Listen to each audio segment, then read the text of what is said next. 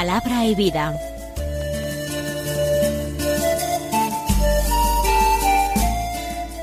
Con el padre Manuel Horta, desde Sevilla.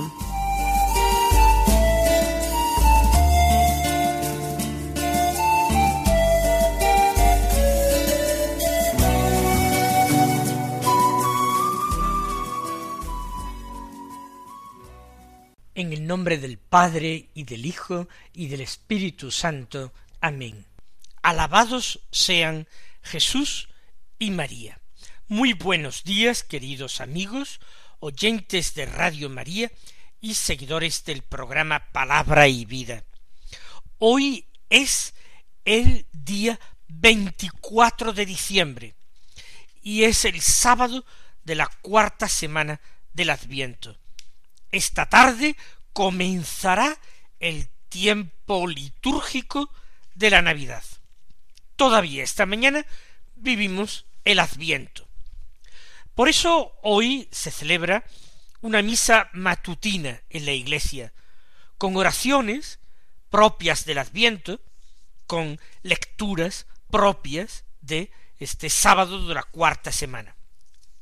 Luego, por la tarde, se puede celebrar ya una misa vespertina de Navidad, con oraciones ya de tiempo litúrgico de la Navidad y lecturas propias de esta misa.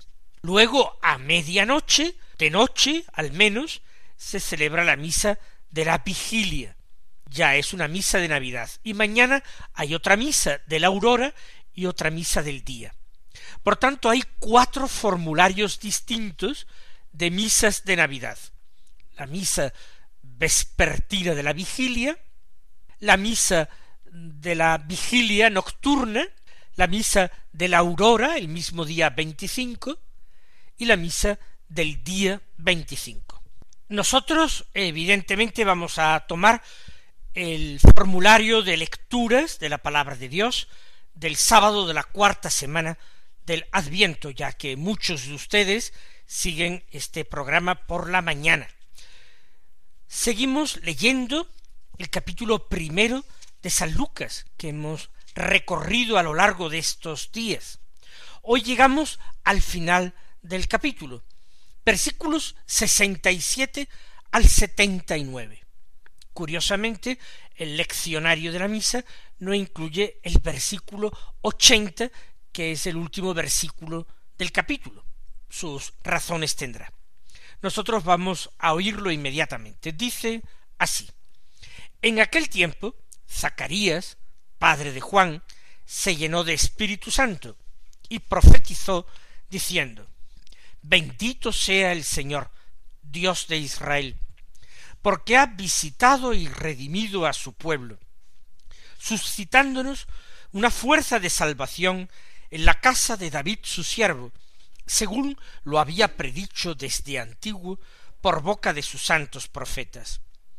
Es la salvación que nos libra de nuestros enemigos y de la mano de todos los que nos odian, realizando la misericordia que tuvo con nuestros padres, recordando su santa alianza y el juramento que juró a nuestro padre Abraham, para concedernos que libres de temor, arrancados de la mano de los enemigos, le sirvamos con santidad y justicia en su presencia todos nuestros días. Y a ti, niño, te llamarán profeta del Altísimo, porque irás delante del Señor a preparar sus caminos, anunciando a su pueblo la salvación por el perdón de sus pecados por la entrañable misericordia de nuestro Dios, nos visitará el sol que nace de lo alto para iluminar a los que viven en tinieblas y en sombra de muerte, para guiar nuestros pasos por el camino de la paz. Si nosotros antes de ayer escuchábamos en el Evangelio el cántico evangélico del Magnificat, el que pronunció la Santísima Virgen cuando eh, saludó a su prima Isabel y escuchó a su vez la respuesta de Isabel, el saludo de Isabel, ahora en el momento del nacimiento de Juan, tres meses más tarde de la llegada de María, cuando Zacarías, su padre, recuperó el habla, prorrumpió en bendiciones a Dios y en acciones de gracias. Recuerden que Isabel, su esposa, e incluso su hijo Juan, cuando estaba todavía en el vientre de su madre, habían quedado llenos de Espíritu Santo. En cuanto el saludo de María llegó a oídos de Isabel, ésta quedó llena del Espíritu Santo y a grandes voces respondió al saludo de María. Bendita tú entre las mujeres y bendito el fruto de tu vientre. Pero Zacarías había quedado al margen. Zacarías no había recibido aquella efusión de espíritu. Después del nacimiento de su hijo, después de escribir en una tablilla Juan es su nombre, recupera el habla y se llena de Espíritu Santo y profetiza. Isabel, no, Isabel calla, vive en silencio su alegría, su fe. Pero Zacarías, que lleva meses sin poder hablar, al llenarse de Espíritu Santo, profetiza. Y este es su cántico, que se llama el Benedictus, por su primera palabra que es bendito. Bendito sea el Señor Dios de Israel, porque ha visitado y redimido a su pueblo. El Señor Dios de Israel es el que había hablado con Moisés en el Sinaí. Más aún, el que mucho antes había entablado conversación y amistad con Abraham es el Dios de los patriarcas, aquel Dios que gustaba de llamarse con el nombre de Dios de Abraham, Dios de Isaac, Dios de Jacob. Ese Dios, el Dios que ha elegido a Israel para ir actuando y obrando por medio de este pueblo su salvación de todas las gentes, de todos los pueblos. Este Dios es digno de ser bendecido por los hombres. Sólo bien podemos hablar de Dios y decir de Dios. Y una de nuestras misiones, uno de los sentidos de nuestra existencia es precisamente alabar y bendecir a Dios, lo que ahora hace Zacarías. ¿Y cuál es el motivo por el que estalla su bendición? porque ha visitado y redimido a su pueblo. En esos acontecimientos de la aparición del ángel, del nacimiento de su hijo, que va a ser un profeta que viene con la fuerza y el poder de Elías, él ve que Dios está visitando a su pueblo para salvarlo. Quizás se ha conocido también en su casa el estado de buena esperanza de María, que María también espera un hijo. Zacarías quizás sabe algo porque se lo haya comunicado su esposa o quizás la misma Santísima Virgen. Dios está visitando a su pueblo para redimirlo. Ha visitado y redimido a su pueblo. ¿De qué manera? Suscitándonos una fuerza de salvación en la casa de David su siervo. Hijo de David, era el Mesías. Juan no va a ser hijo descendiente de David. Tanto su padre como su madre, ambos, pertenecen a la tribu de Leví. Son de casta sacerdotal. Mientras que el Mesías tenía que venir de la tribu de Judá, ser descendiente de David. Ahí nosotros señalábamos el papel importante de José, el esposo de María, insertando a Jesús en esa genealogía real que se remontaba a David y desde David hasta Abraham. Por tanto, Zacarías no está hablando en este momento de su hijo, sino del Mesías que se acerca. Él ha visitado a su pueblo suscitándonos una fuerza de salvación en la casa de David su siervo.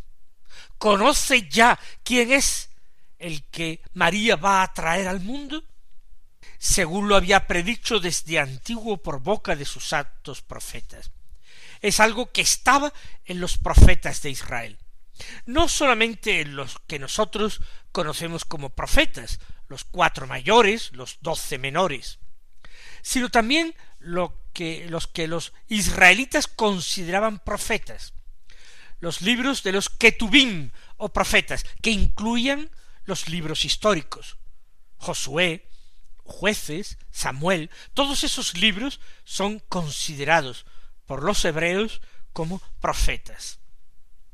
Pues bien, Dios había predicho desde antiguo, por boca de sus profetas, la venida un día, la llegada de una fuerza de salvación, que sería suscitada en la casa y familia de David, el Mesías, que vendría a salvar al pueblo. Y según muchas profecías, esa salvación llegaría hasta los confines de la tierra. Es, dice Zacarías, la salvación que nos libra de nuestros enemigos y de la mano de todos los que nos odian. Es el gran problema que tenemos nosotros los hombres, que desde el paraíso tenemos un enemigo que nos acecha, un enemigo que nos odia casi tanto como a Dios nuestro Creador, y que se encarniza con nosotros, ya que directamente a Dios nada puede hacerle. Pero con la permisión de Dios a nosotros nos pone a prueba, nos tienta para tratar de hacernos caer, de apartarnos de nuestro destino eterno que es la vida y la felicidad para siempre con Dios. Nuestro enemigo, el diablo. Salvación es el que viene, que nos librará de nuestros enemigos y de la mano de todos los que nos odian, realizando la misericordia que tuvo con nuestros padres. Efectivamente, los patriarcas recibieron la misericordia de Dios hasta saciarse continuamente en sus vidas, y esta misericordia los guió, los encaminó por un camino de justicia y de paz. Esta salvación de Dios realiza esta misericordia que se manifestó desde los tiempos antiguos. Recordando su santa alianza y el juramento que juró a nuestro padre Abraham. Su santa alianza es la alianza de la ley, la alianza del Sinaí. Pero realizar la misericordia y recordar la santa alianza implicará, aunque no lo diga expresamente Zacarías, la realización de una nueva alianza, de una alianza nueva y eterna, que contaría con una víctima de acción de gracias, una víctima eucarística totalmente excepcional. El mismo Mesías sería el Hijo de Dios y la víctima perfecta que cancelaría y traería el perdón para el pecado del mundo. Y el juramento que hizo a nuestro padre Abraham, ¿qué es lo que Dios juró a Abraham? Y se lo juró por su propio nombre, por su propia vida, juró Dios. Por ti serán benditas todas las generaciones. Este que viene, viene precisamente a cumplir ese juramento que se hizo a Abraham. Por este descendiente de Abraham, descendiente de David, todos los hombres pasarán de la maldición a la bendición de Dios, del rechazo a la amistad. Pasarán de ser enemigos de Dios ignorantes de sus caminos y de su voluntad, a amigos de Dios, a hijos adoptivos de Dios. Esta es la maravilla que se está obrando y que Zacarías, con esa visión profética, entrevé, para que nosotros le sirvamos libres de temor, arrancados de la mano de los enemigos, le sirvamos con santidad y justicia en su presencia todos nuestros días. Es lo que Dios pretende de nosotros, es lo que Dios busca de nosotros. Amor y servicio. Amor porque el amor solo con amor se paga. Y Dios nos ama con un amor absolutamente insondable, sin fondo. Un amor inmenso, vastísimo. Nosotros no podemos imaginarnos cuántos somos amados. Y debemos amor, pero también debemos servicio a Dios, porque Él es no, es, no solamente nuestro Padre, sino nuestro Señor, y un Señor debe ser servido, merece ser servido, porque no nos basta nuestra vida en la tierra para agradecer a Dios todo lo que Dios ha hecho por nosotros. El amor, dice San Ignacio de Loyola en sus ejercicios espirituales, es comunicación entre dos partes. Amar no es sólo dar unilateralmente, sacrificar cosas por el otro. Amar es dar y recibir. Tiene que haber intercambio, tiene que haber comunicación entre los que se aman, aunque haya mucha diferencia entre los que se aman. Por eso Dios quiere de nosotros amor y servicio, porque nos pide esta comunicación, este diálogo no hecho solamente de palabras, sino de dones, de intercambio de dones.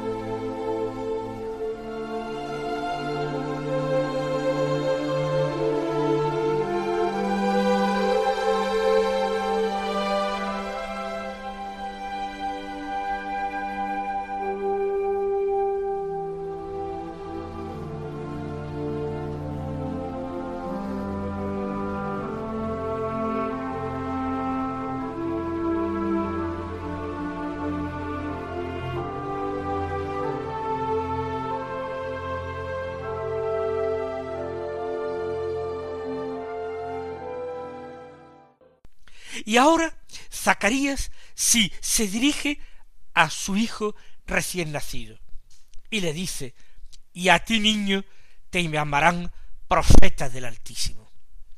Lo anterior se ha referido al Mesías, al cumplimiento de la promesa de Dios. Pero ahora Juan exalta la figura de su hijo, que va a ser mucho más grande que la de él mismo. A ti niño te llamarán profeta del Altísimo. No va a ser cualquier profeta, va a ser el profeta de los últimos tiempos, el más grande de los nacidos de mujer.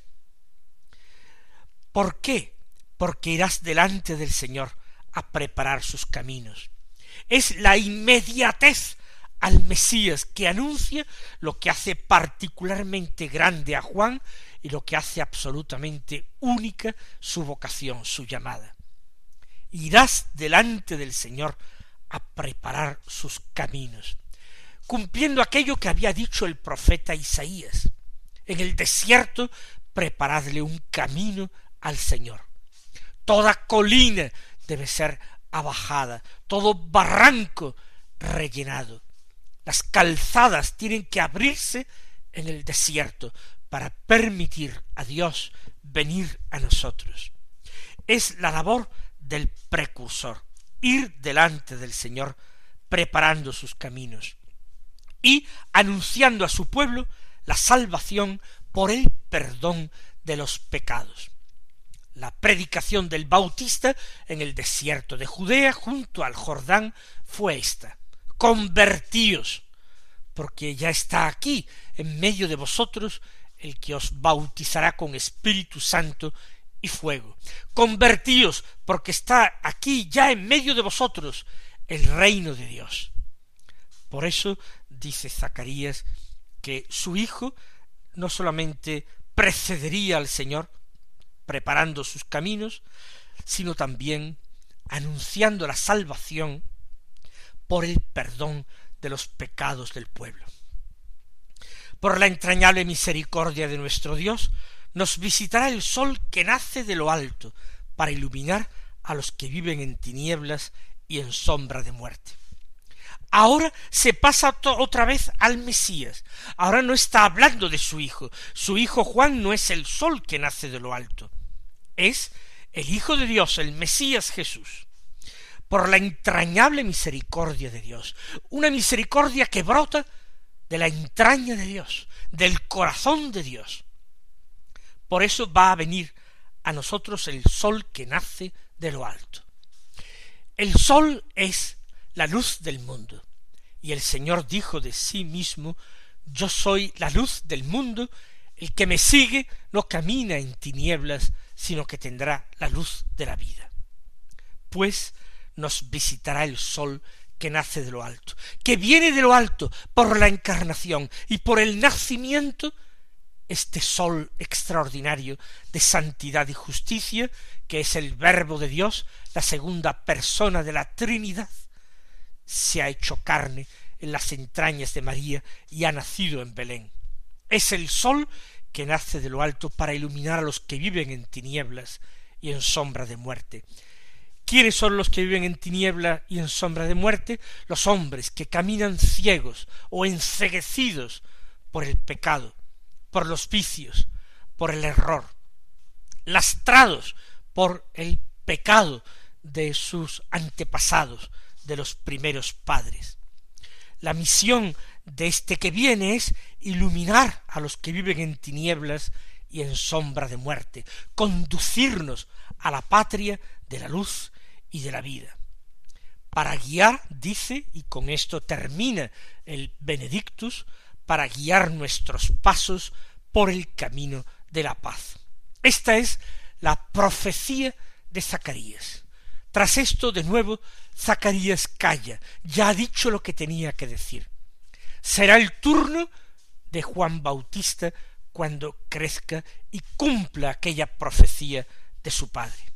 Mis queridos hermanos, que nosotros también en estos días santos que empezamos inmediatamente encontremos tiempo para alabar y bendecir a Dios, que continuamente nuestros pasos se encaminen por el camino de la paz, porque el niño que nació en Belén vino precisamente para esto, para guiarnos hacia Dios por el camino de la paz. Que el Señor os colme de bendiciones, que celebréis una santa y gozosa Nochebuena y hasta mañana si Dios quiere.